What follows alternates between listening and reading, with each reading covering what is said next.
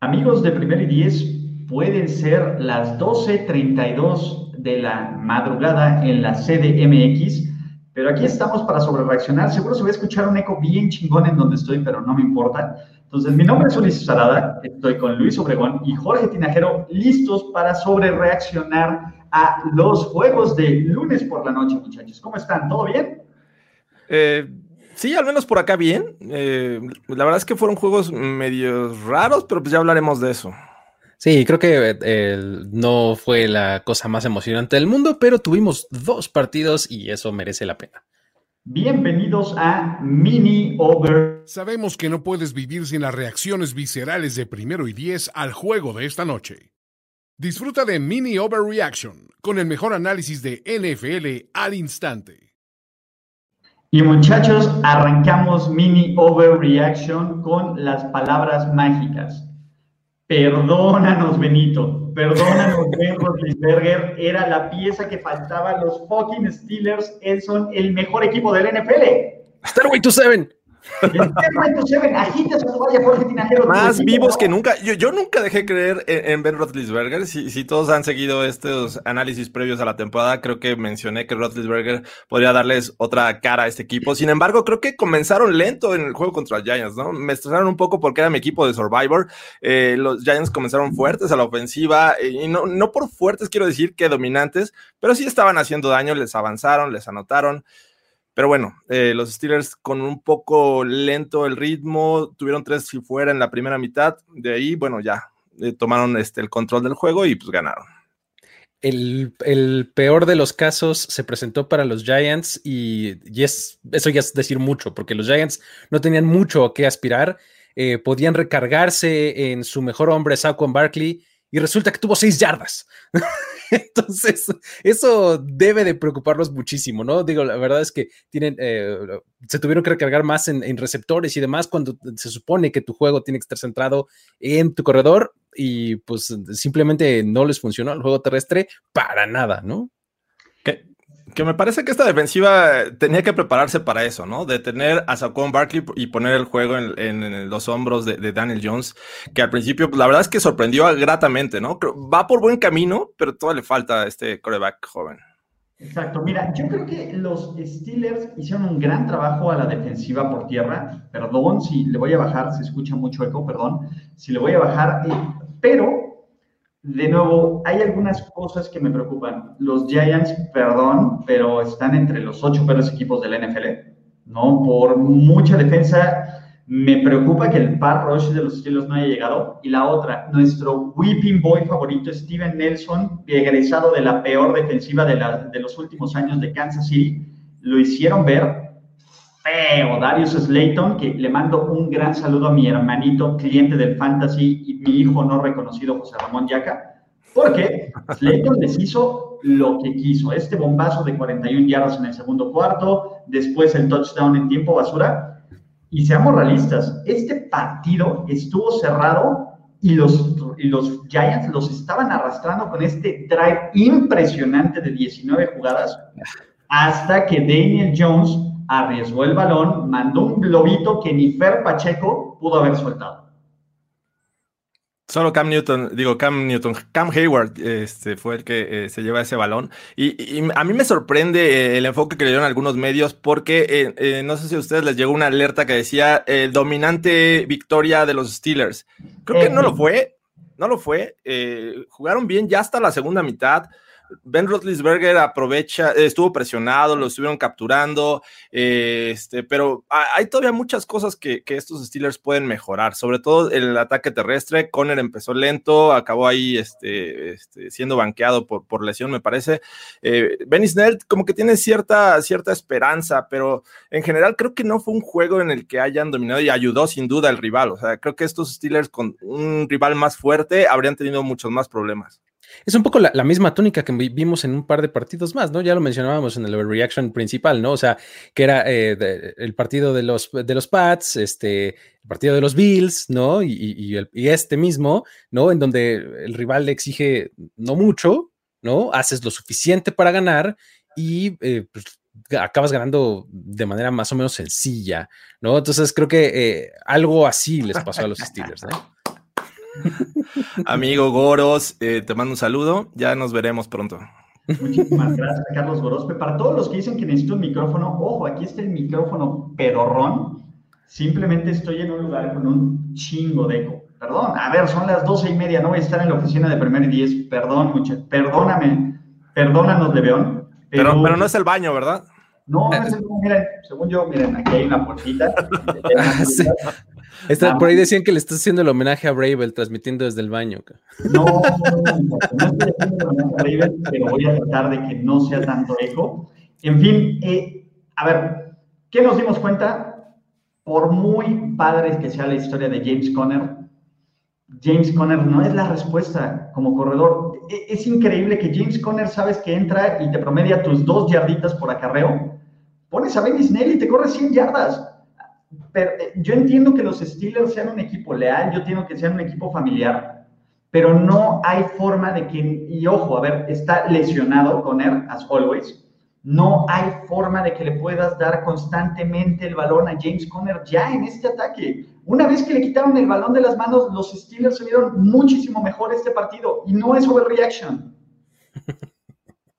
Sí, no, y al, final creo que eh, la, este, también la defensiva de, este, de los Giants también un poco puso de su parte, ¿no? O sea, creo que eh, hemos hablado muchísimo de la, de la, falta de playmakers a la defensiva de, los Giants y creo que se notó, ¿no? O sea, vimos a Juju Smith Schuster haciendo buenas jugadas, no necesariamente eh, eh, había sido así en otros, eh, en otros lugares, en otros momentos, cuando se le necesitaba mucho. en este momento ah, sí salió adelante, ¿no? Con, con, un par de jugadas ahí, touchdown, etcétera.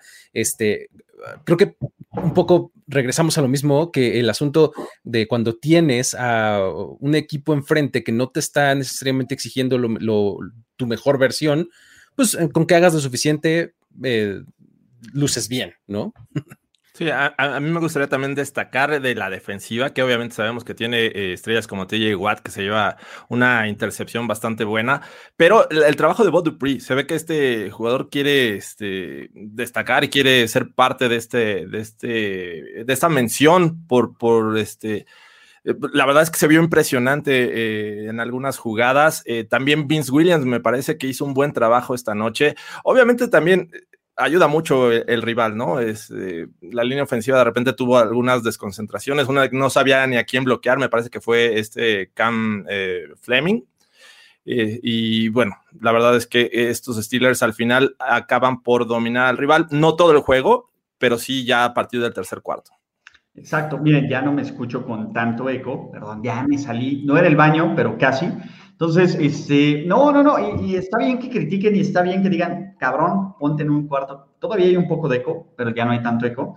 Entonces, este, pues, perdón, vivo como gitano, no tengo muchos muebles, entonces hay eco en la casa. Este, el tema es, de nuevo, los Steelers están bien. Están bien para ganarle a un equipo como los Giants esa es la palabra. Los Giants pocos los tenían como un contendiente o como un equipo de más de seis victorias. Y se les complicó. Esa es la verdad, se les complicó.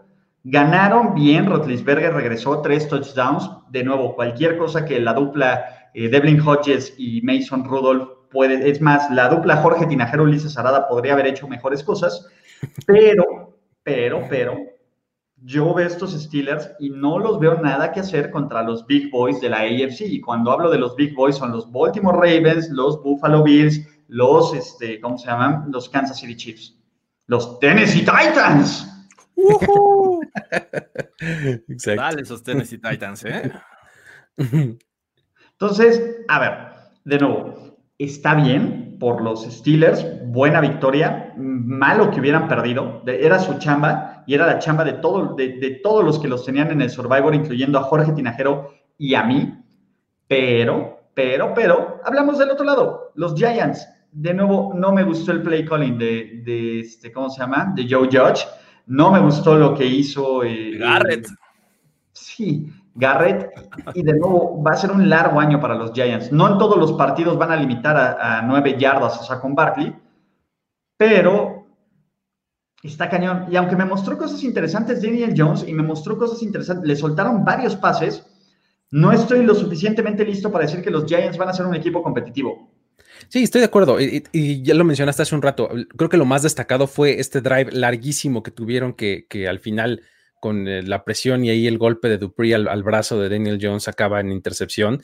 Una verdadera tragedia. Y creo que ese drive, de haber terminado diferente, de haber terminado un touchdown, lo hubiera podido cambiar un poco la tónica al partido, porque justamente los estaban metiendo ya eh, pues, al ritmo que ellos querían jugar, ¿no? Entonces, em, el problema es que no se da, se siguen viniendo a picada los Giants y pues bueno, cuando tienes este como tan poco talento en todos lados y pues eh, tu head coach es nuevo, este como que no estás todavía con una identidad muy clara, eh, tu mejor hombre no ha hecho absolutamente nada en todo el juego, entonces creo que no había mucho para dónde hacerse para los Giants. Sí, ese drive que mencionan fueron 19 jugadas, 87 yardas y 8.50 tiempo de posesión. La verdad es que...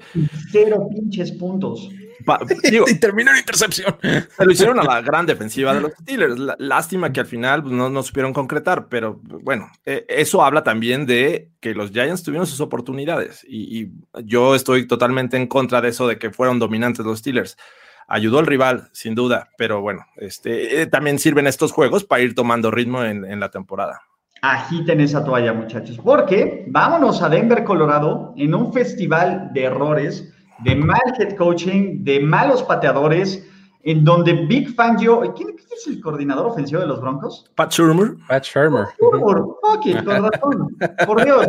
De, nuevo, Pat Shurmur nos demostró por qué ni debía de ser coach de los Giants, ni debía de recibir un trabajo espectacular. Oye, porque, transformó a Case Keenum en, Minnesota. No, no, no, Jorge Tinajero. La única, el soporífero, porque esa es la palabra para definir, el soporífero segundo partido de Monday Night Football, donde ya ni siquiera es, nadie está having the time of his life, ni siquiera. fue terrible, fue un festival de errores, errores en play calling de zona de gol, errores en manejo de ventajas faltando cinco minutos, minutos errores de pateador en momentos clave. Y pues bueno, los Titans ganan de la forma Ojo, voy a ser el primero en decir que Tennessee debió haber ganado este partido sin ningún problema sin ningún problema, pero de todas formas terminaron ganando por dos pinches puntos el final del partido y a lo Bravelka. Y me caga. Pero. y gracias al peor jugador de los Titans. ¿Mande? Gracias al peor jugador de los Titans. Exactamente. Entonces, a, ver, vayamos con este festival de errores, porque uno, Jerry Judy quedó muchísimo a deber, muchísimo a deber. No parecía el mejor receptor del draft NFL 2020. Porque no lo era, era CD Lamb. Eh, se estaba cagando de la risa, cagando de la cada vez que Stephen Goskowski estaba intentando un, gol de campo o un punto extra. Y tres, de nuevo, y empecemos, si quiero hablar contigo, Jorge Tinajero, de eso, el fucking play calling, vas ganando por un punto. En la yarda 50, en la maldita yarda 50, después de una excelente actuación defensiva, estás listo para cerrar el partido con un field goal, lo acabas, porque sabes que no te va a anotar Tennessee ¿Y qué pasó? Eh, ah, pues la verdad es que, eh, como bien dices, es una, serie de, errores, de decisiones, de, ejecución. Eh, este juego con un mejor pateador creo que no pudo ni siquiera llegar a estar cerca este, de, ser competitivo para los Broncos. Eh, aún les falta mucho, pero también hay que recordar, y no quiero justificar, pero eh, los Titans es un equipo mucho más completo con menos... Eh, espérame, espérame, claro que sí, e, es un equipo que, que tiene pocos cambios de, con respecto a 2019. Es prácticamente la misma base en los Broncos sí trataron de hacer cosas diferentes, se les lesiona su mejor jugador defensivo, el jugador, el mejor jugador ofensivo no juega este, en este encuentro. Eh, durante el juego se les lesiona a AJ eh, el que parecía ser el, mejor cornerback de, esta defensiva. También eh, el otro running back se lesiona. Y a pesar de eso, bueno, se mantienen, pero por los errores de los Titans, no tanto por sus aciertos. Creo que ellos también se encargan de darle vida a los Titans, que es con ese fumble de Melvin Gordon. Y de ahí se derivan los primeros eh, siete puntos de, este rival. Sin embargo, creo que más que verse mal los Broncos, eh, eh, los Titans fueron los que se vieron mal de no aprovechar esas oportunidades que les dieron este equipo de Denver.